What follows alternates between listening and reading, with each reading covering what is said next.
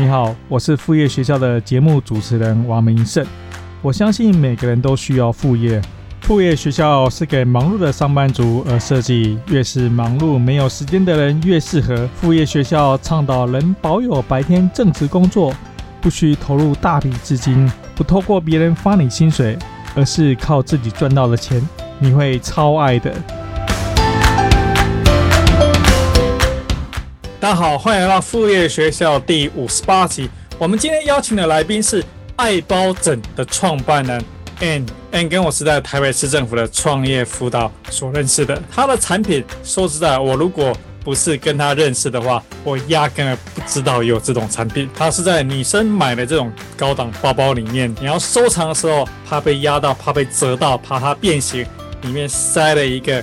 类似一个可以协助你的包包撑开来，撑开它原本样子，这种很独特一个利基型产品。老实说，在台北市政府做创业辅导顾问呢，这虽然是一件自工的义务性的工作，我在从中真的学习到非常多的知识，因为有各式各样不同的创业家提出他们各种创业的点子。而这些产品、这些想法，如果不是真的知道的话，我完全不会知道有这种东西的存在。而就是 Ann 他如何去想到这个产品的点子，又如何把它做出来呢？在我们今天访谈呢，其实真的是非常的精彩。你就会听到他如何想到做这种很独特性的东西，其实是客户告诉他他们需要的。但是单纯知道产品，到最后真正做出来，以及面对市面上其他竞争对手。那又是另外一番的故事。哎一路走来的奋斗过程，我觉得真的是非常精彩。在接下来一小时当中呢，你就可以很快的分享到这个一个独特产品跟一个激励人心的一个创业故事。那么欢迎 N 的访谈。好，那么今天很高兴邀请到 Ann，她是爱包枕的创办人。N，要不要请你简单做一下个人的自我介绍？大家好，我是平安，我是爱包枕的创办人，是跟设计者。那爱包枕这个品牌已经有五年的时间。那跟大家介绍一下，我们爱包枕呢，就是放在精品包里面的支撑防潮枕。等一下有机会再跟大家示范说明一下。这是我第一次把我自己的创业的经验分享给大家。哦，这个爱包枕这产品，我相信如果没有用过，或是甚至很多人可能根本不知道有这样产品，要不要请平安稍微跟我们示范一下，展示一下，这究竟是什么样的产品？我今天准备了一个包包，那就是爱马仕的二四二四，然后型号是二十九公分的，我们看一下。好很难得我把我的包绣在上面，其实我也没多找包了哈。好，来这个看一下，我我拉远一点，好。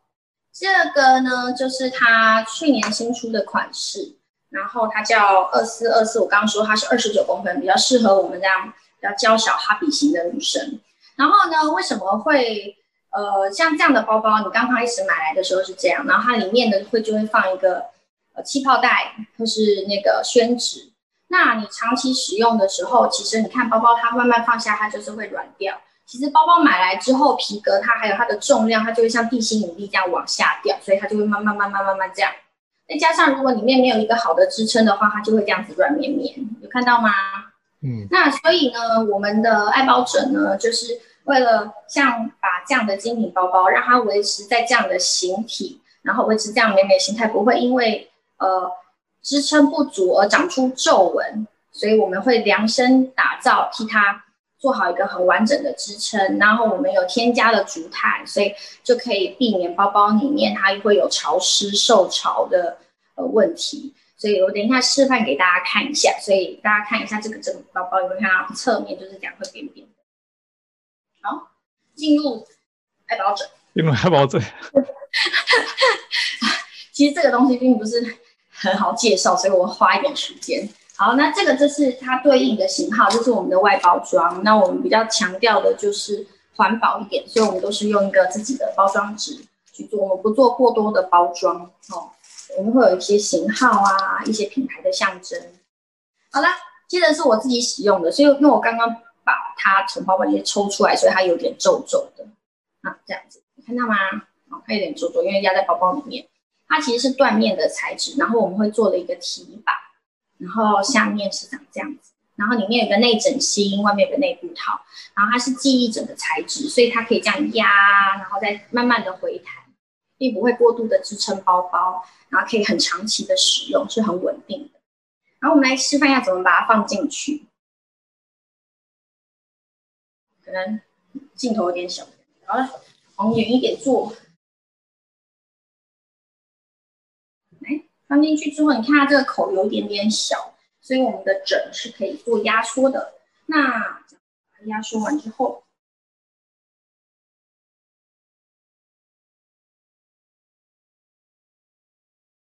好了，可以看一下哦。放进去看到吗？然后它的侧面这边就会有个支撑。好，其实很多包包的形体我们都会去特别的设计，因为其实包外的感觉跟包内的的尺寸跟空间是需要去很多的设计跟去揣测，才有办法完整的贴合它。所以你看，现在侧面就是被支撑起来了，没看到吗？就不会塌塌的了。所以这完全是量身定做的一个包。是的，是的。你这样子放在呃，不管是放在盒子里也好，或是放在架架上也好，它就会是这样子撑得挺挺的。OK，、嗯、好，第一次的。那我们有六十几种型号，但是它可以符合至少两三百种以上的包款，所以基本上我们涵盖了非常多的全世界各个品牌的精品包，所以我们并不是只有给香奈儿跟爱马仕的客群使用，但是我们是会为他们量身定制。可是因为所有的精品包款，他们都会有相似的版型，所以他们会所有所谓有共用。所以我们才可以从六十多款的既定形状，但是我们可以服务到两三百种以上的精品包。所以如果没有买你们家的这个爱包枕的这产品的话，那一般的这些贵妇们，她买了这个包，他们是怎么样去去做替代呢？嗯，如果没有发现到，我们大部分他们有的会就是原先他专柜给你就是纸跟气泡袋。那也有人会塞什么小枕头啊，或是塞什么布啊，或者是什么一些其他的东西。那如果你塞不不适合它版型的东西，第一个它支撑就会支撑的不好，再来就是有些东西它本来就会让霉菌进去，就比如说你塞的那个布啊或者什么，它就会受潮。那这样的话，其实包包里面就很容易产生湿气。那这就不是一个对精品包很好的一个支撑的跟防潮的东西。嗯。所以这真的是一个非常独特的一个品相。虽然说，呃，我是男生，我可能不会知道有这样的产品，但我相信很多女生也不会知道有这样子的一个产品存在。我不晓得你当初有什么样的机遇让你去开发做这样的一个产品。故事话说五年前，女生上完班回到家弄完小孩很疲惫，上 FB。滑一滑，然后我们那个时候都有在玩一个私密社团，就是买卖包包、买卖精品包的。然后就是呃夜晚的十一二点吧，然后就有一个姐，有我现在应该很想要找到她是谁。她那一句话开启了我的创业之路。她就说：“哎，有没有人在做这个放在包包里面的这个枕头？”然后因为我有十年的家具设计经验，所以对我而言，它就有点像是。所谓的家饰品的设计，所以我那个时候嗯想说嗯，那就帮客帮他们做看看，我就在下面回那个留言，就说嗯，我可以帮大家做看看，然后私讯就很多敲敲进来，就说他也很需要，他也很需要，然后我就想说，哎，我好像做了什么事情，我不知道。好，对，你已经点火了，对，非做出来不可了。对，然后我就想说，好，那我就跟版主联系一下，我就说，哎，版主好像大家都在问这个问题，那我是不是帮大家设计看看？那可能我也蛮诚恳，想说，那版主就说好啊，那不然你就，因为毕竟是在这个私密的社团上面发问的嘛，所以我就很幸运的跟这个私私密团的版主讨论好之后，就在里面开了第一次的预购团，第一次的预购团就很惊人，呃，以一个还没有创立品牌，只是在打样初期的状况，我就有办法接到蛮多的订单，其实蛮惊人，就让我觉得哦。我真的好像做了什么，做对了什么。所以这个其实只是你知道说，呃，大家好像大家都很需要这东西，然后东西产品都还没做出来，你等于是算是有一个初期的轮廓，但是呃，对，大家就下单了。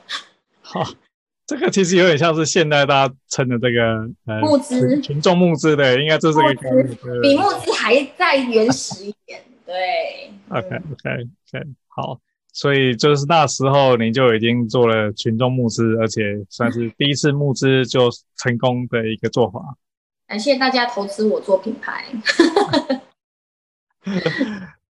OK，所以这个算是五年前的经验嘛。那开发这个产品，我相信所有人在回顾过以前开发产品，都讲说就这样这样这样这样，然后把它做出来。不知道真正开发过程，你有遇到过什么样的一个困难？你怎样去开发这产品？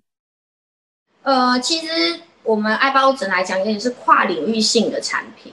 因为人家觉得你你要说它是枕头呢，它其实不是给人睡的枕头。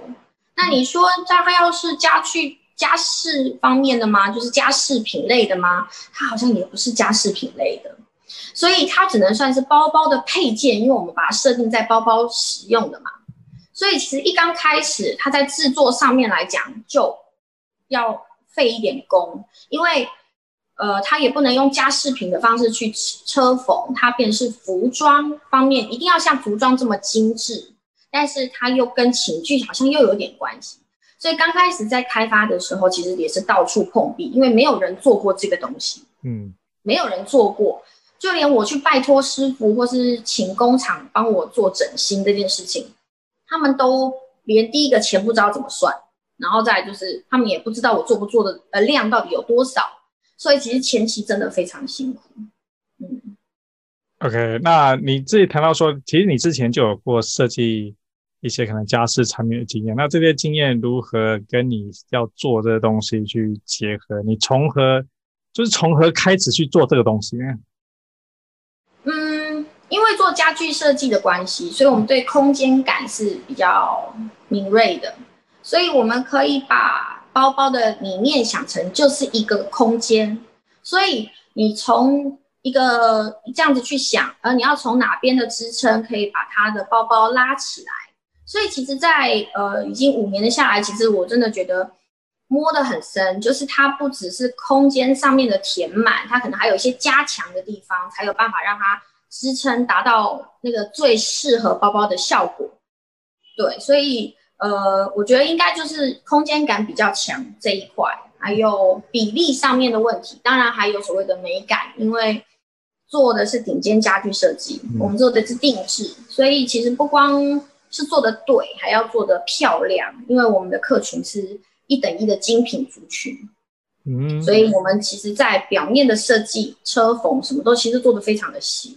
对这个，因为你就是给精品包嘛，那这些都是最挑剔的人，他们付得起，但是他们也是最挑剔的人。对啊，对啊。所以一定要有搭配精品包的水准出来才可以。真的，要他们一打开那个感觉，就觉得哦，对了，这个就是符合我的包，要做到这样这样子的感觉。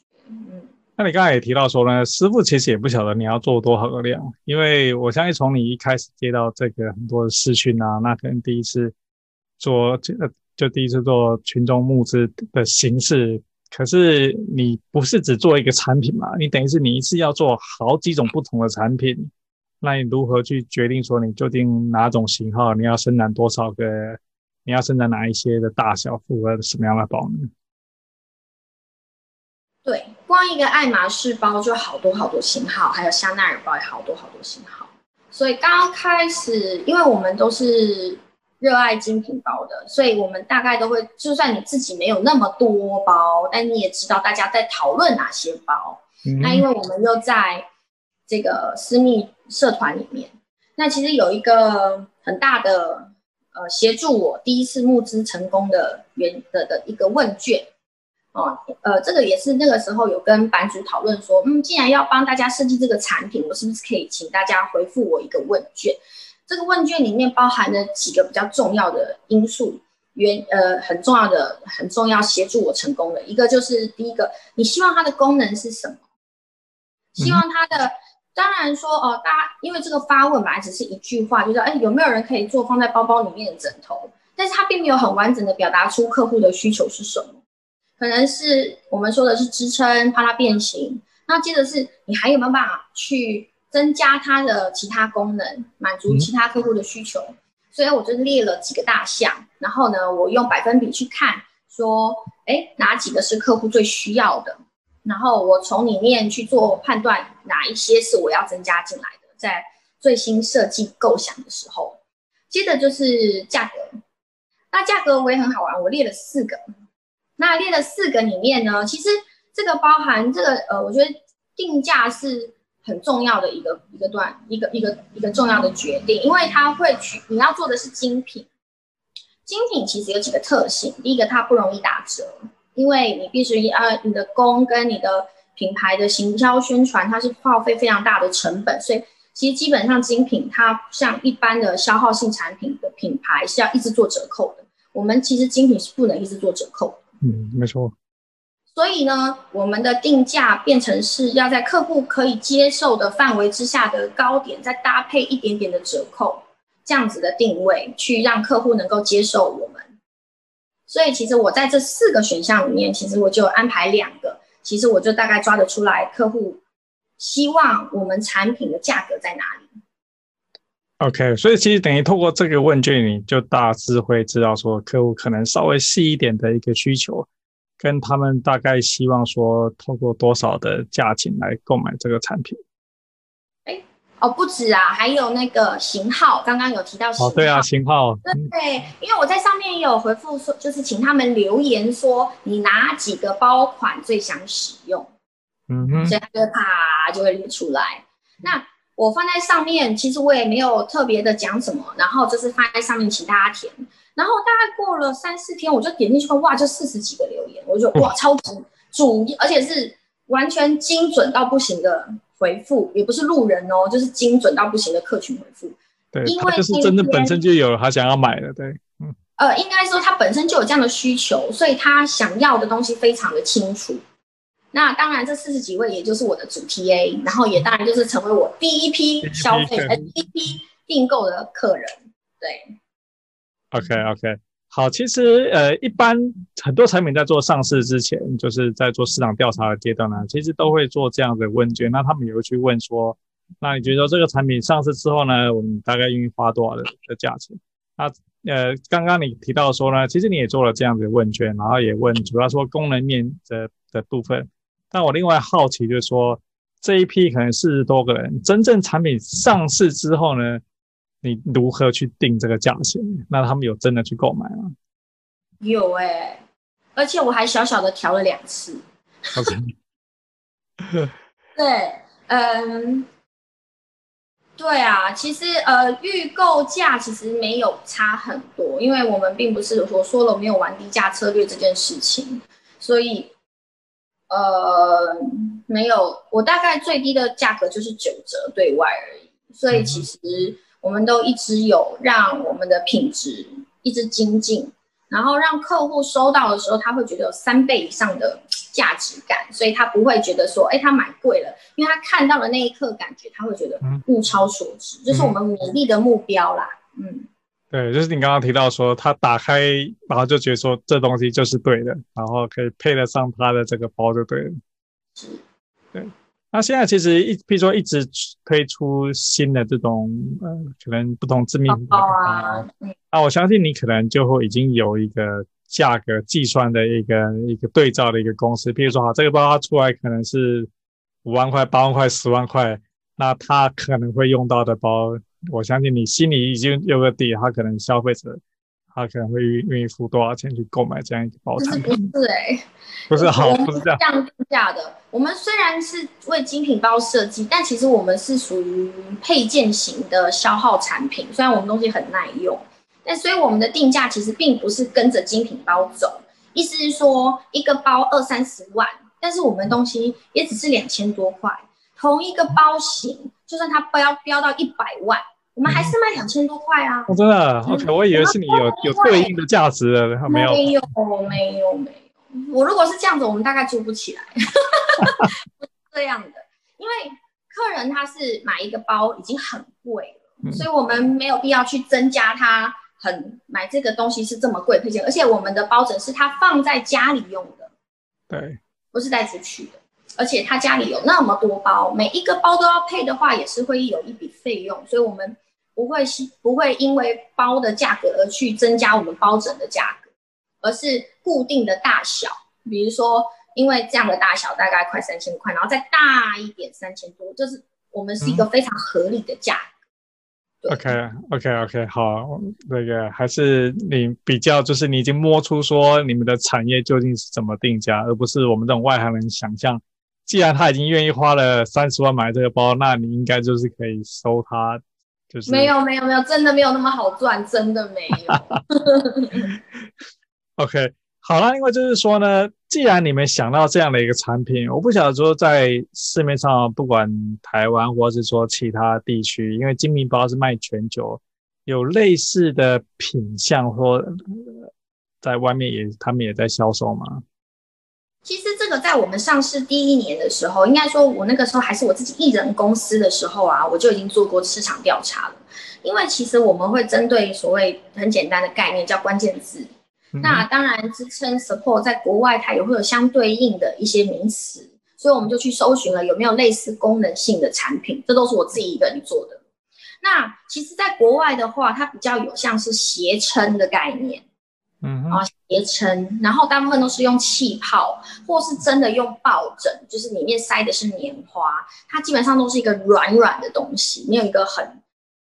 硬挺的感觉的版型，所以其实，在一刚开始的设计就已经跳脱其他国家有的一些东西。嗯、那个，我觉得那种那在我们看起来，那个其实它的效果都并不好，只是为了塞而塞，然后为了放而放。那我一刚开始就选择比较难的东西，就是做立体的切割。所以，其实，在五年前一选择这条路，其实就不好走。嗯、但是。就因为有这样子跳开，所以我们现在才有办法做到现在。然后，呃，也算是发展的最完整品相的精品包称。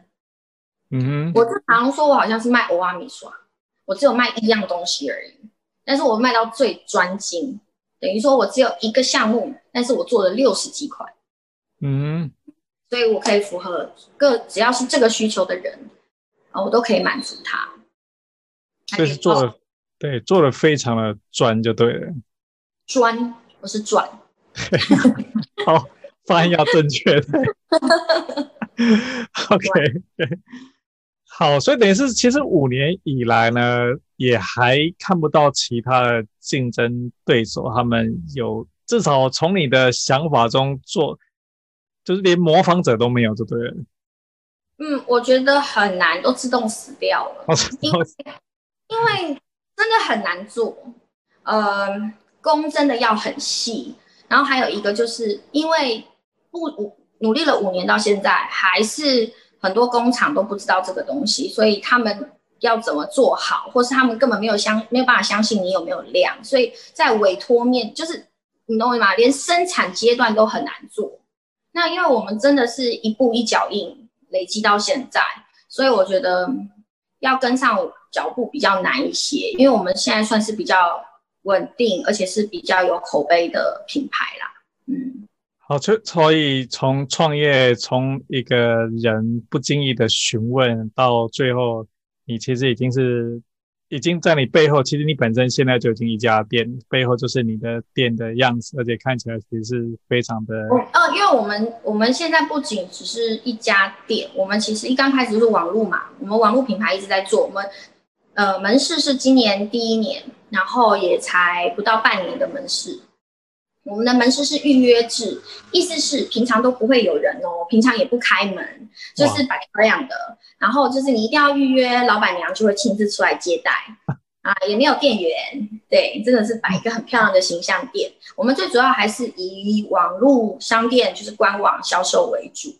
那我们今年就是呃会扩，我们会设设自己的工厂。所以我们已经开始，就我们很努力的在增加台湾 GTP，就是希望可以在台湾多做一些，对，这是自己坚持的，嗯。OK，我觉得那是那是蛮厉害的，就是不只是有店面，因为做工厂应该是最困难的，等于是你跳脱了你销售这段，其实你往前垂直整合进入制造的这个领域，那我相信你现在早已跳脱当初那个私密社团，让别人知道你这个产品。那可以聊一下，说你现在对于完全不晓得或者说不认识你们这个品牌，甚至说他其实根本不晓得说这个产品存在的这些人，或是说他可能透过别人有知道说有这个产品，他的姐妹他们能用这个产品，你的客户究竟是怎么知道你的产品来跟你购买呢？有，我们从 FB 开始，所以我们唯一有在持续下广告的就是 FB，所以在 FB 上会看到我们的呃广告。那有跟我们购买过的呃 email，我们会用 email 那边去呃当做是名单去下，所以其他的朋友也会看到。这是第一个，第二个就是我们的客人。其实我觉得精品族群有一个很重要的关键就是口碑行销。其实。最好的就是由他们的朋友自己去做推荐，就是你如果用了好用，你就是会分享给你的朋友，其实就这么简单。所以我们就是没有很用，我们有发现精我们台湾的精品族群是比较低调的。当然，我们做那么久，北中南的贵妇都有一些不同的个性，但是其实大部分都是属于比较低调的。低调的意思就是，其实他们有很多包包，他们也不会讲，因为就是不喜欢太过于张，你知道吗？明显。那但是呢，他们私下其实非常爱聊，非常爱，女生都一样嘛，男生聊车，女生聊包，OK，所以他们就会分享他们用的好的东西。所以其实我们比较像是这样子的一个同号群里面，然后他们诶觉得好用，就一个一个这样子的扩散出去，扩散到现在是全世界的华人都呃精品包的族群都会知道我。但感觉好像你的产品其实也不只是华人，其实凡是所有在买精品包的人，其实都适合你的产品。嗯，如果对，因为我们主我们变成是在做观念，我们刚开始是在打蓝海市场，所以观念就是一步一步的加深。那如果大家对这一块精品包的维护观念起来的时候，我们就是对他们一定会知道我们。对啊，我觉得你在一个很独特的市场，然后深耕了五年，做出。蛮优秀的一个产品，而且算是也做出很多的品相，也服务这个领域有非常非常多经验。我觉得是完全不止于说，其实可能是全球华人圈。我觉得你的未来就是成长空间是非常非常的大。然后，所以刚刚就是提到说呢，呃，我们刚刚说，我觉得说你的成长空间其实非常非常的大。那你也开始走向国际，可以聊一下说你已经走出台湾那个迈出国际的这些这领域的发展。嗯，有。除了我们的产品一直在做外销的动作之外，我们其实比较第一个，我们把产品越做越稳定，因为我们在客服运送到世界各地，如果是大量运输的时候，我们的一些包装啊什么再去做调整啊，为了确保我们的品质在运送到世界各地都是一样的。然后呢，还有在世界各地，我们要建立一些客服系统，有办法去回答客人的问题。所以，我们的确会有接下来主攻的几个市场，对，然后还有我们的下一个目标就是希望成为全方位的爱包品牌。因为其实像我刚刚说的，我虽然我只是卖一碗欧阿米爽，就是单一产品，但是我希望我们包包这个东西来讲，对我们而言，其实是里跟外都要照顾，它有很多的观念，很多的每一层每一层可以去做的一些呃防护。我们可以针对每个客户的需求去协助，所以做了这么多年，其实我们我自己累积了很多的算是知识，然后还有客户的需求，其实我非常清楚。我其实希望借由这家食品店的开幕，然后呃能够推更多的服务相关，还有一些产新产品，然后去呃让爱包变成一个更完整的国际品牌，在国内在国外都有办法做推广这样。所以刚刚提到说，除了说透过这些呃贵妇们，他们可能私底下聊天，我不晓得你也应该也做很多社群的经营吧？比如说你刚刚讲说你会做脸书的广告，没有脸书，对，脸书的社团你应该也花了很多心力去做经营吧？其实我好久没更新我的 FB 贴文，哦，真的吗？但是有过那个没有，但诶，因为真的花太多时间在做产品跟回复客人的需求。嗯虽然说我就是很像站柜这样子，我的我在 Line@ 上面几乎都是我自己在占线比较多，就是客服一敲客呃，只要有客人进来问，基本上都是老板娘服务。我晚上半夜十一点、十二点、一点都是我在服务啊。哦，嗯，所以没有时间写贴文。OK，没空发。对，但你累积的这么多的知识，呃，应该是要去分享出来，让更多人可能透过一些方法，比如说贵妇们或者其他的方式来接触到你，知道说，哎，其实你的知识除了说产品本身之外呢，它其实。一个包包含你刚刚提到的说里里外外怎么怎么去保护他们，你有很深很深的知识，这不应该藏在老板娘的脑袋里面。我希我是很希望，我不希望是断断续续的，意思是说有空写一下，然后什么想，因为我的思绪会需要一点时间去沉淀，所以我其实是在等待一个好的时机，然后去把这些东西连贯写出来，或者是可能 maybe 之后我开一个频道。有办法轻松的直接跟大家聊，因为我们有的时候我们拿到的样品，不是不是样品，就是我们拿到的包包，我可以立刻解释它的状况，然后分享给大家。那现在就是我们正在忙的是像刚刚说的生产阶段，我们现在正在生产扩充阶段，所以嗯，我们在培育人，然后培育我们的真车，培育我们版师，因为我们接下来做定制，就是没有办法那么快。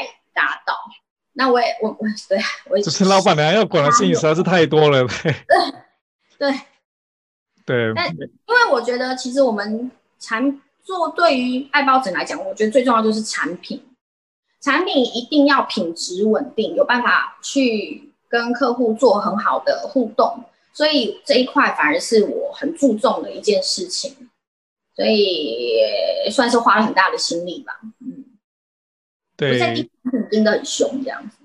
但但产品开发五年来，我相信有这么好的成绩，在产品端应该已经做得很不错了。当然，就是说对于创业的人来讲呢，他的眼中完就不会有完美的产品，永远有哪个地方可以继续改善。是是是是是，嗯，真的。对，但也很期待你刚刚提到说，其实要有一个频道，类似 YouTube 频道这种。让你真的可以从幕后，虽然说也不一定现在不一定在幕后，真正走到幕前去介绍说你懂了这么多知识，那的这些产品、这些知识这一包相关东西呢，其实不止在你的脑袋，而应该是让更多人知道。同时，让更多人知道呢，可能也就是扩大更大你的行销圈，让更多人认识这样的产品，让更多人可以得到购买这产品。我感觉是说呢，买到你的产品好像。他不是付钱给你，而是说他反而买到了一个对他包很有用处的一个产品。我觉得我做到后面有一个感觉，就是其实我们的产品已经跳脱它目前的这样的价值。其实我觉得我创造了一个体验，因为以前他们在放包包这个东西来讲，他们可能就是塞纸或者塞什么，他们不会觉得这件事情是一个可以得到什么特别疗愈感觉的东西。但是放了爱包枕之后，他们会觉得这是一个很好的，之前说这样仪式感，他会很期待放进去。那把包包带出去的时候，他把包枕放在柜子上面，然后一排都是我们的爱包枕的时候，他会觉得只能够用我的东西了。这他已经跳脱他既有的价值，然后能够传递大传递成另外一种带有一种体验的感觉。说其实这是我到后面经营的一种感觉。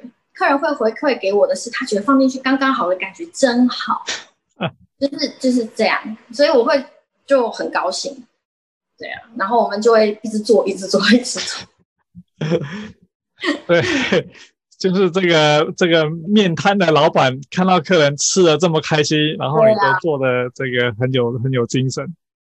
与其真的花很多时间去写行销文或什么，我们。我比较更努力去经营我自己的客人，他们每一个回馈使用的呃意见都对我也很重要。我可以去改善我的产品，然后甚至去从客人的角度去理解说，哎，也许还还有什么地方要改良。基本上我每一个都非常的重视。对啊，我现在好奇就是说，因为你已经做了五年多，我相信产品一直在改善，一直在改善。现在你还看到有什么东西你需要再改善吗？你说最针对我的产品吗？产品，对对对，是。嗯，应该是说功能面的部分，我觉得差不多了。就是它基本上要支撑跟防潮，这件事两大主轴。接着就是在品牌面，我们有没有办法让客人拿到的时候有更好的感觉？有些客人使用我们的东西已经五年的时间，第一代的客人，那我要怎么样让他们有新意？就是在我的呃产品的，他们打开收到的时候，比如说一些小卡，或是这一季有什么新的颜色等等之类的，我希望让他们有更多的憧憬，想要使用我的产品，因为它会让客户就带来一种更好的感觉，你知道吗？疗愈。我希望就是让客就是在照顾包包这件事情变成。很疗愈、很好玩的一个过程。就跳脱它就是一个产品，就像说一本笔记本，跳脱它就是几几张空白纸印在一起，然后上下装订起来，你就可以看到说，哎，不同的笔记本你写起来就是有不同的心情会在里面。我觉得已经跳脱产品层面，呃，达到去去关注他们在使用上的愉悦，跟你刚刚提到的疗愈感。有有客有朋友回复我说。他们现在听到朋友讲我的品牌是哦，如果我以后有精品包，我一定要用爱包枕。哇哦，对，所以我就听到说哇，好感人哦。对，就是、所以这个，嗯，对，所以其实也不是说精品包才用到嘛，一般人的的包也可以用得到嘛，只是他不是说一定要买到五万、十万，甚至三十万。是啊，那是啊。对，那呃，就我说我们刚刚六十几种包，我们可以用两百多种啊，因为呃，不只是 LV，呃，不只是爱马仕、香奈儿，有 LV，有 Gucci 呀、啊，甚至有 MK 呀、啊、Coach 呀、啊、的包来问我都有。因为其实我们在服务的时候变成是这样子，这个包包对他有意义，不管它是多贵的包，或是多少，就是你知道差一个零也无所谓，因为这个包包对他有意义，他想要好好的保护。所以我们就会教他怎么样好好的保护它。其实已经变成是像这样子了。对，那对像一般的男生，其实也有一些很优雅的男性，他其实也会带我的包，应该也有人会来买这样。实力超坚强，男生超厉害的。男生男生如果有这样的观念啊，他们买的包非常多，然后会一次全塞，一次全用，非常惊人。我手上。哎快没电了，我手上有好几个大客户都是男生，他们真的很厉害。嗯，OK，你需要去插电吗？我就拿着手机，然后帮大家环绕一下电脑，把那个充电插。哦，好啊。顺便大家逛一下店，要不要？嗯，好啊，可以啊。好，来看一下吼。呃，其实这个就是我设计的一个包包的造型灯架。所以它就是很明显，它就像是一个包包的隧道，所以你就会有一个进来包包的故事馆的感觉，有吗？然后呢，这边是一个我的休息区，哎，这样这样看到吗？看得到。一个休息区，然后我有一个，这是我自己设计的一个展示台，这个东西比较特殊，这是我一个还蛮满意的作品，这个角度这样看，走进来看一点。它其实就是一个比较像是雕塑感的东西，有点像是大理石头面，然后这个镀这个玫瑰金的金属。其实因为我的产品其实是比较偏几何造型的东西，比较像是雕塑的感觉，所以我希望它是一个蛮艺术感存在。哦，这样看得出来吗？其实我那个当初在设计这个东西，设计师都不知道我在说什么，然后等我把它。叫他画出来之后，他才知道他的东西要应该是长成这个样子。好，那这个就是你如果跟设计师说我要几何造型雕塑感，他肯定不知道你要什么。我连把图找给他，他都不知道我在说什么。好，来这边，这个是一张圆弧形的沙发，然后这是我的吊灯，然后其实所有的家具来讲都是有一个比例在的，就是让这个空间很舒服，高度有提升这样子。然后色调啊什么，这基本上都是经过设定的。所以店店的感觉就是 VIP 预约制，意思就是一个店里面只会有一组客人，然后一定都是老板娘接待，不会有人其他人跟你共享这个空间。这是我做这个 VIP 服务的一个最高的宗旨，就是 VIP 式爱包 VIP 式。嗯，的的确是蛮蛮好看的，对，蛮优雅的。对啊，客人坐在这边都很舒服。上次有客人说他喝喝酒宿醉可以来这边吗？我说可以啊，你可以在这边放松。然后我就把饮料给喝。对，所以好啦，这这个这样看还还还蛮漂亮的哈。嗯，挺挺胖的。嗯，对，很有点像艺廊。我不是很喜欢把东西摆得很满，因为我觉得空间感很重要，不要有压迫的感觉，这样子。嗯。好，我插了那个充电器在上面，所以应该还好。好，哎，这边，所以，一好，我们继续。好，嗯嗯，好，那呃，我就想问一下说，说其实我们刚刚看了你的那个展示间啊，其实是蛮棒的一个设计，然后也看到说过去五年来算是从连从一个私密聊天室的一句话，现在已经做成。还蛮不错的一番的事业啊！我们刚才其实稍微有一边有聊到说，其实你现在说产品你一直在做增进，呃，一一直在改进，一直在做调整，然后包含说让客户的体验啊。我不晓得说到现在，你刚才也提到说你正在筹备这个制造工厂，那对现在的你来讲呢，经营爱包枕你遇到的挑战会有哪一些呢？哦。我觉得就像我刚刚说的，产品要如何运送到世界各地去？我们的产品价格其实只要是外销产品，都会面临到运费的部分。嗯，所以其实运费对我们也是比较大的考验，因为我们的产品大小体积会相差二十倍。哇，二十倍！是的，有很小的包包跟很大的包包啊。嗯，所以其实我们在 shipping 当中会比较。我们觉得是比较吃亏的，因为我们东西并没有办法压缩，所以我们变成是我们要寻求比较呃优惠的运费，不然的话，其实我们的产品在叠上运费之后，我觉得到客人的手中会太高，这就是我们需要去一直突破的部分，所以我们会寻求比如说中继仓，或者是在世界各地其他的合适的代理，能够让我们的产品送到客人手中是比较合理的价位。因为，呃，我会希望，当然做这样的产品、这样的品牌，就是希望全世界都可以精品族群可以认同，所以我待会会希望这个东西能够有合理的价钱让他们去接受，这是努力的目标。对，所以我们现在一关一关的在做。了解。那对于你创业到现在，我不晓得说，呃，经过了这么多的不同阶段的一个努力。啊，如果说你有机会回顾过去所做过的事情，当然这一路上一定做了很多的正确决定，做了很多你觉得说应该是可以做得更好，呃，当初应该可以可以改变的决定。不晓得说有哪一些你重新来过一遍的话呢，你会做不同的改变，不同的决定？我觉得初呃创业初期，因为我的产品比较特殊，没有人做过。事实刚开始的时候，我的确是需要跟真正使用精品包很多的呃所谓前辈们去聊说，说哦，他们对于除了问卷之外，我还会需要很多人的意见。那其实我觉得问意见都是 OK，但是其实创业对于自己的设计 know how 是要有所保留的，不然其实很多人会基于你的一些创意或是。会想要去多了解你，但是我觉得他们后面其实是会是有别的含义。那在初期的时候，其实你没有办法很清楚的去辨识这件事情。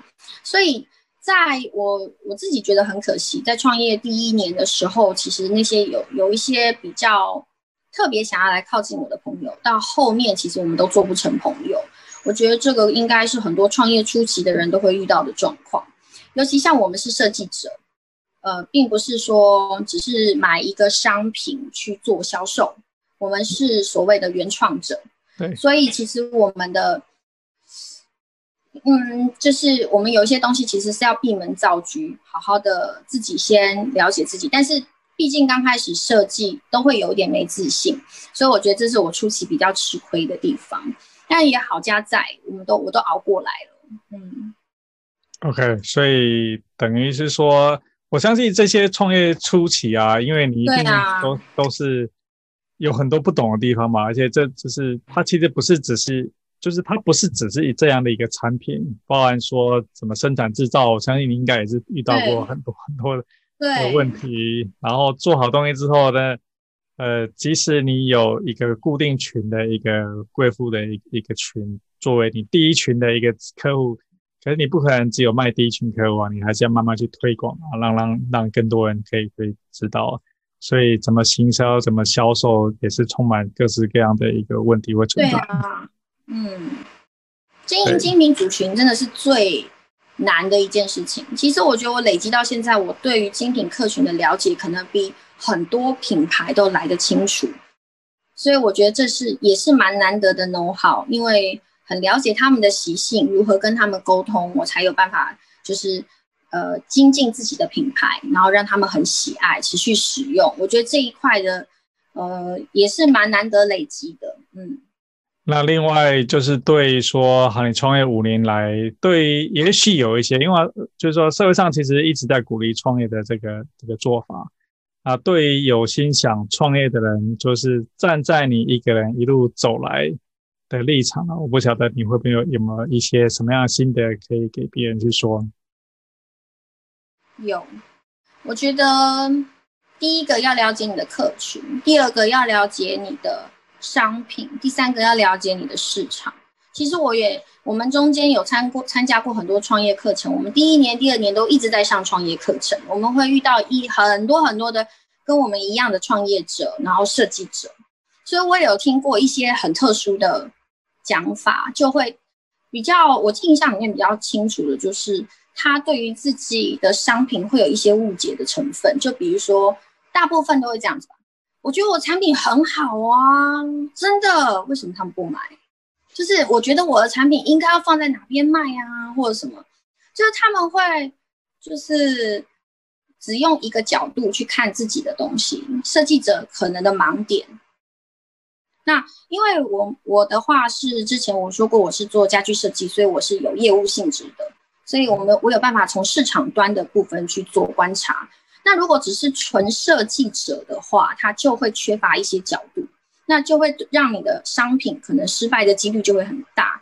除了定价策略来讲，就会一定有会有落差，然后再加上你对客户客群的不了解，它也会影响。所以就是我们在听很多跟我们一样是创业者的时候，其实慢慢时间累积，你可以大概听得出来他到底对他的东西、对他的品牌了不了解，跟有没有机会成功这件事情，其实我们是可以。大概可以猜想得出来的，所以等于是说，呃，因为你接触了，你本身是一个一个设计师，所以你接触到很多这种设计产品的人，他其实是埋驻在产品当中。也许产品做得非常的好，但做很好没有用，你就要客户群嘛，对不对？所以你是设计者，还是你是行销者？那你是买货的人，还是卖货的人，还是你是设计的人？我觉得每一个角度你都需要去看，你才有办法做出一个好的产品跟一个好的品牌，你的上市才有机会成功。但是我觉得这一点真的很困难，是因为其实像我们这种小型创业，刚开始我们都只有一个人，嗯，所以你。一个人你要去兼顾这么多面，或是你去问很多的朋友，其实我觉得答案都在你自己心里。所以我说，初期的时候决定真的是一件很不容易的事情。对，所以而且初期的时候，你也不晓得说哪些决定是是对的，对哪些决定是是是错的。真的，有人说创业要挨饿啊，我真的觉得，就是人家说创业就是赚的钱就只够吃一碗泡面，大概在差不多都是这样，因为就是。如果因为创业生意一定是有高有低，所以你在低的时候怎么去面对？然后你是不是要做促销？会不会逼迫你要去做这些决定？但是它会对于你以后长期一个品牌是好还是坏？是良药还是毒药？其实这都是一件很恐怖的事情，所以如果像我之前就当然也有面临过这些决定。那如果你当初做了一个，比如说好，我就开始下折扣，好，我就开始怎么的时候，其实品牌就不会跌到现在这个程度。所以常常要挨饿啊，所以就常常会有吃泡面的感觉。但是，哦、但是我觉得创，我觉得做品牌的人啦、啊，要有这样的想法，就是要做对品牌有帮助的事。如果你是真正要做品牌的时候，而就不能够只是看现在的状况，就做了轻易的做了一些对品牌会有伤害的事情。我觉得这个就是，嗯、呃，要邀请，就要也是要点智慧，你岁月的累积。对，但 但对啊，但是就是你刚刚提到了很多事情，就是当你现在是第五年的时候，你可以呃很有心得的谈而谈说这件事情 呀。对，好像如果说我们今天是第一年在跟你做这场聊天的话呢，你可能就是完全就不一样。嗯，你可能就是一个头冒着一直烧的那种状态的，就是会很多问题。那个时候一定都是自打嘴巴，你很多的想法其实都是互相冲突的。但是那个时候跟你讲，你可能听不懂，因为你正在混沌当中。对，对，的确，所以其实很多就是一路走过来这些创业的经验，虽然说你可能呃过了两年有两年的经验可以去说，过了五年有五年经验可以去说，可是这些经验呢，对于说他可能是已经吃还是刚刚开始你的第一年。他会知道说，也许方向是这个样子，但他就是必须要熬过很多的错误，最后找到这一条可能是比较正确的路。他还不一定保证一定正确，但可能是比较正确的一条路。但我好奇的另外一点就是说呢，因为对很多创业的人，他其实在想说，我就是要做一个产品出来。那我觉得你初期其实做了一个很正确的一个决定，就是你是先从有客户的需求。然后你才去真正去设计这个产品出来，而不是说你就是很开心的把这东西做出来，然后你根本就不晓得要去要怎么去卖。对，我初期真的很幸运，我觉得。那但是我也真的有一点赌气。这个有个小故事，就是呃，我觉得这东西很好，可是那个时候我当然会跟我的另外一半去讨论这个东西。我说哦，我发现这东西，然后什么什么什么这样。那第那那个另外一半就泼冷水啊，泼冷水说，他就说，全台湾会有几个爱马仕包啊？嗯，那你知道吗？很不屑这样。那我想说，哦这样哦，那就做给你看啊，来来这样，有一点赌气的成分在做这件事情，所以诶，另外一个动力，你知道我意思吗？稍微因为我们其实自己的身份原来是家具店的老板娘，所以。呃，另外创业这件事情就不并不是那么受支持，但我就是想要做给他看，所以诶，第一，所以我做了，嗯，就你知道吗？特别的有冲劲，嗯，呃，所以另外一半的赌气，对，也是成功的一个一个一大助力，对对。所以，我听到我们这一集的的的观众听众，如果说你的另外一半有提什么样的一个创业想法，你就是一定是要狠狠泼他们的个性。哎，这不一定哦，看每个女人的个性好吗？你这样子跟老婆吵架，不要怪我。好，对，的确差。好，我们今天其实聊了还蛮开心的，从你一开始很早的早期。的这个创业的一个过程的经验，其实我们呃一开始认识是在台北市政府的一个创业门诊的一个过程。你刚才提到说你在那早期，其实你上了很多的课程，可能也包含来来我们这边市政府台北市政府这边，是啊，是啊，对，来上他们的很多课程。可是我真的我真的觉得我并不是政府或是他们比较偏爱的品牌类型，我觉得这一块对我而言是个遗憾，因为。大家可能都觉得精品包不需要辅，不需要什么特别辅导吧？应该就觉得我是什么天龙国来着的。可是其实我不是啊，我只是一个很普通的人。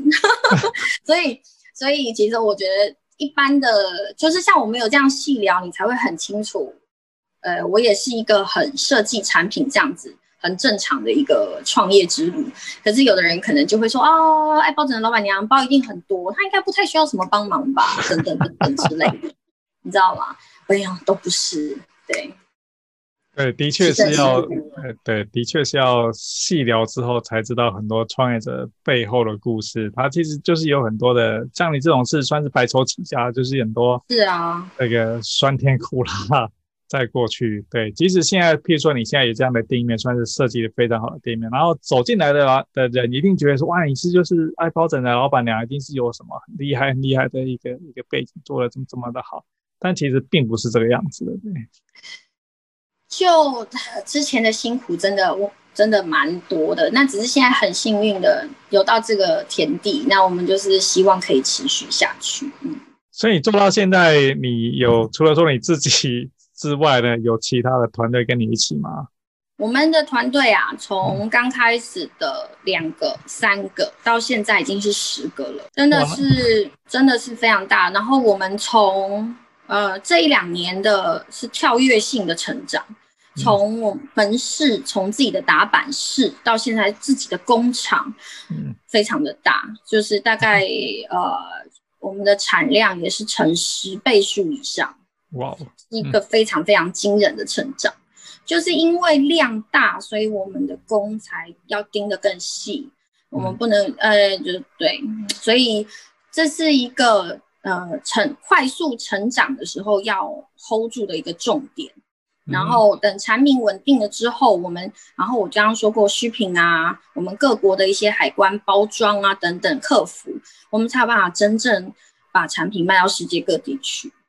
对，所以你们要世界各地是在各地走代理的形式。嗯，我们现在其实是有经销，呃，我我们在大陆啦，其实已经开始了。那现在是希望在日本，嗯、然后还有新新马这几个是我们重点区域。嗯，嗯日本要不是疫情的状况，我们早就过去了。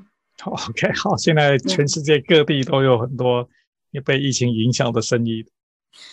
我们在日本已经取得专利跟商标注册都做了，就是真的是疫情的关系，嗯、对啊、嗯。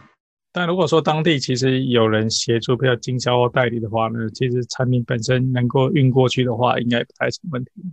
我我觉得就不是一个很好的时机，真的，所以我们就觉得说，我们先保留体实体力，先把我们的产品先能够达到一定的库存量，因为我们其实很怕缺货。就是因为精品客人其实不喜欢等那么久，我们先把产品的部分先做到最好。我真的就是一直在盯货，哎，好辛苦。哦，对，就是呃，杂志上看到都是创业者成功的一面，然后背后都是创业者那个痛苦的一面。对啊，就是想象老板娘在刷厕所啊，或者在扫地呀，大概落差就是这么大。的确，的确，一路走来真的是不容易啊！但是也很高兴你现在已经做了这么好了。嗯、对啊，我真的是很默默的在做，因为我们不能树敌，我们精品就是要低调，所以我们默默的真的卖的还不错了，真的是还蛮难得的。可是我永远都拿不到市政府的补助，所以我对补助这种东西我已经放弃了。哦、你都已经已经做成这个样子，他不会觉得说你需要补助啊？对啊，因为我们阶段跳很大。所以你看，从扩厂到什么，其实就是我一直觉得我们是百分之百的创意产品，嗯，但是你知道，就是不受青睐。对啊，对啊。没关系，我们要我们用实力证明给给我们的台湾看好了。哦，那当然了，对啊，对啊，对啊，对啊，我觉得这是非常非常特色的一个产品。对，但我刚才也很好奇，就是。居然没有其他的公司看到你，因为你产品已经推出五年了，不像说你刚刚开始而已，没有都死掉了，真的都死掉了。对，嗯，因为死掉的原因就是我说它的量做不起来，嗯、然后而且因为他们没有真正是设计的角度，他们只是 copy。嗯、对啊，那你 copy 我有六十几款，你知道他要备货备多少吗？对啊。你做那个库存就了不得了了，对，很恐怖。而且因为精品族群有一个有一件事情，刚刚有个 know how 没有讲到，他们比较会认第一品牌。嗯，是。精品族群对于品牌这件事情，他们是比较认可的，也比较尊重的。所以如果当你的品质一直维持在一定，然后你的形象维持的很好的时候，其实他们会比较倾向跟最创始的店买。是啊。所以如果今天今天讲到仿冒者的心心态啦，他们的心态。如果你今天要仿冒我的东西，你要卖比我贵还是要卖比我便宜？当然比你便宜啊。嗯。那如果比我便宜，精品我已经卖两千多块，你卖一千多块，卖用精品包的人是买二三十万的包，他干嘛要省一千多？啊？对对对，就是没有那个没有那个价值去去。你省的一千多，然后买一个二线品牌，对啊，他还不如多一千块买一个。创始品牌，对啊，对啊，的确，因为并不是很贵的一个产品。重点是他们真的比我便宜，也没办法便宜很多，因为真的很难做，成本高。所以对啊，所以你便你假设比我便宜个几百块，那客人就会觉得、嗯、啊，差几百块，那我干嘛不跟爱包买？嗯，他东西又多。啊、那如果说你比比我贵，那我就真的觉得你很厉害，你还要可以卖的比我贵。好。我我对啊，我我其实我们在做到后面，其实我都会揣测仿冒者的心理是什么。然后其实有仿冒的，他也不是做我一模一样的东西，他做的是软软的，就是跟我落差非常大的东西，嗯、没有办法跟我摆在同一个价位上嗯嗯。那我就觉得你完全。不不会影响到我，然后再来就是，我也觉得其实你是在开拓我的客群，因为如果市场对，因为如果你用不好他的东西，你就会来用我的啊。嗯，这个本身就是一个蓝海市场，所以多多开发，多多竞，多多有一些竞争，其实我们反反而会显现我们的优势。嗯，对，的确，对。你看很大气吧？很大气，很大气。因为你说到一个重点，因为你的东西其实没有说贵到。而且你是精品包的客户嘛，没有说贵的，就是两千块对这些买精品来讲，没有说你刚刚提到，就是没有必要说我省一千块钱然后去买这个先品牌的一个产品，就是没有那个价值存在的。也有一些贵妇，她是连五十块都会计较的，也有啦。那只是说我们用的是品质去说服她，她可以买一个试试看啊。她如果好了，她自己心里会有答案。所以我们比较重视客户。回馈给我们的东西，基本上我要哦，我有一个东西还蛮值得夸耀的，我基本上是做到零退货。嗯，我们基本上就是客户在使用，如果有任何问题，我们都可以去协助改善。嗯、基本上我们客户没有再不满意的，这么多年来哦，嗯、很不容易的一件事情，嗯、就是我们很重视每一个客户的反应，有的时候甚至换货什么，就是费用全部都是我，我根本就不会跟客人 charge 任何一毛。就是我们就是只要把客人服务到好满意，对我而言才是最重要的。对，你就是做精品包的，是的的这个观念，真的真的。虽然你卖的是两千块钱，不是二十万，对，但是你就是。但是对啊，但是他们要的就是这样，因为你就是要做到这个等级，他才会觉得你物超所值。没错没错，对，所以很难赚。啊，真的真的是不容易，真的很难赚，真的。所以，我们聊到这都不晓得还有哪一些事情，或是说包含包含做公司啊，你过去的经验啊，或是说你做包的这一整的历程，有哪些你觉得说我们没有聊的，你很想透过这个机会来跟呃其他朋友来多说一些呢？其实今天讲了蛮多很很少人知道的事情，因为大部分会讲的比较励志一点，你知道吗？什么离婚妇女啊、创业啊什么的。啊、但是大部分那呃，可是其实有很多设计层面，还有一些行销的东西，其实是之前比较少去提到的。因为我一直有强调说，我们的客群跟一般的客群真的不太一样，所以在行销面来讲，也不是一般的行销公司可以操作的。我觉得都是比较难，只有我们自己比较清楚我们的客群在想什么。所以我觉得，嗯，这是比较难得的累积啦。不过真的很开心，就是可以可以跟这么多贵妇朋友们、诶贵妇姐姐们做朋友，这是人生的很很很特殊的际遇。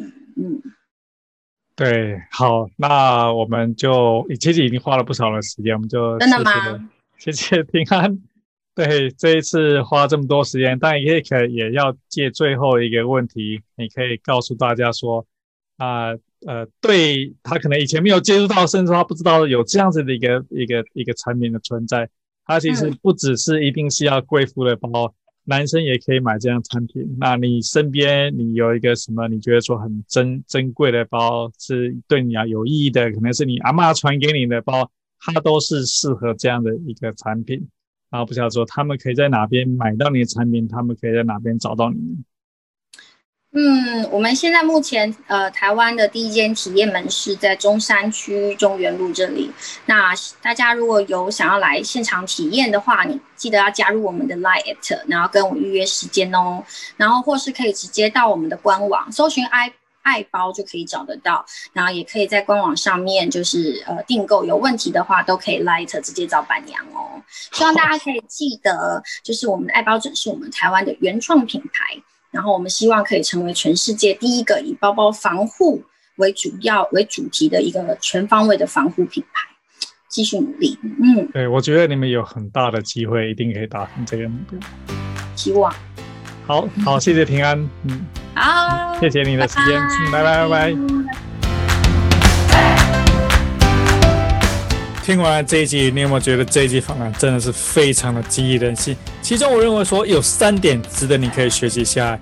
第一点，客户告诉 N 他们想要什么样的产品，而不是 N 他想到他要做什么产品卖给客户，所以这个需求是反过来。大部分的创业家，你也想到说我要做这个产品，然后去卖给别人。但你这个产品别人究竟需不需要呢？其实你根本不知道，你只是觉得说我要做这个产品卖给别人。而 Ann 的做法是完全是反过来，他在一个群组里面，他听到别人有需要这样的产品，所以这个时候他已经听到需求，然后他再进一步的去验证这个需求，并真正把产品给做出来。这个故事呢，我相信对于你想做产品的人，你可能觉得说，可是我又并没有在这样的群组里面，我怎么知道客户又不会告诉我他们想要什么产品？其实客户一直都在告诉你他想要什么产品，不管说你是在脸书的里面可以询问。不管是说在你的 LINE 群组里面可以询问，或是说你现在产品还没有做出来，但是你先成立一个脸书的社团，在经营社团过程当中呢，你就可以验证客户究竟想要什么产品，你应该推出什么产品给他们。所以我相信每个人你应该都加入很多脸书的社团、脸书的粉丝奈的群组，这一些都是你可以收集客户需要产品、客户可以给你回馈的地方。好，所以这是第一点。客户会告诉你他们需要什么东西。第二点，N 创造出的产品虽然是一个独特利基型产品，但很快的就会有其他的竞争者。而 N 在这一点做得非常的棒，也就是说他的观念很正确，他让竞争者觉得说他跳进来，他们也无利可图。这一点其实跟我在卖的法师计时电波时钟，好，稍微提一下。我在二零零八年的时候创了一个品牌，我推出一个电波时钟产品，这是一个电池放进去就可以自动转到目前时间的一个产品，一路一直卖到现在。这个产品也是一开始有几家竞争者进来，但他们发现说，以我的产品、我的功能、我的设计、我的价格，他们跳进来，他们也无利可图。因此，目前在台湾市场上也只剩下我一家卖电波时钟的产品。And 的做法呢，其实也是一样，也就是说，这个领域里面呢，他让其他竞争对手即使想跳进来，而且也跳进来，但最后发现说，其实他根本没有办法跟市场上的领导者竞争，不管在价格上、功能上、在品牌上。他都无法跟爱包者来做竞争，自然他们很快就退出了。这是第二点，我觉得可以学习的地方。第三点，一定要学习啊，就是创业的毅力。创业绝对不是一帆风顺，即使你听我们这故事好像是轻描淡写，但是你可以听得到说呢，从你一开始有产品的点子，客户告诉你产品。去做这个产品，最后面对你的客户，怎么样去销售，价格怎么定，竞争对手这一系列动作过程当中呢，其实很多都是你不知道的，你都是一直在学习，一直在克服，一直在遇到困难，一直在想办法解决。你非得要有一个很强烈的一个创业毅力，否则你无法撑过这样子的一个过程。所以创业毅力是真的，我们非常需要学习。所以今天谈到三点，客户会告诉你他需要什么。第二点。其实你要做出的产品，你让竞争对手即使他们想 copy，也觉得无利可图，做出一个让竞争对手都做不下去的一个产品。第三点是创业的毅力，创业是一时的，但是唯有毅力才能够让你支撑得下去。好，我觉得今天这一集对有心想要创业的人呢，真的是充满了学习内容的一集，而我也真的非常佩服 Ann。在这么多的过程当中，他一一一直克服难关，甚至现在已经跨出台湾，进军很多海外的市场。我认为 N 的产品呢是有个独特利基，而且绝对不是只有在台湾，我相信它未来在全世界绝对会发光发热。所以真的很期待 N 这个品牌在未来的五年、十年，应该就会变成全世界这个领域里面的 Number One 第一名，很知名的品牌。好，我们今天这一集录到这边，谢谢大家。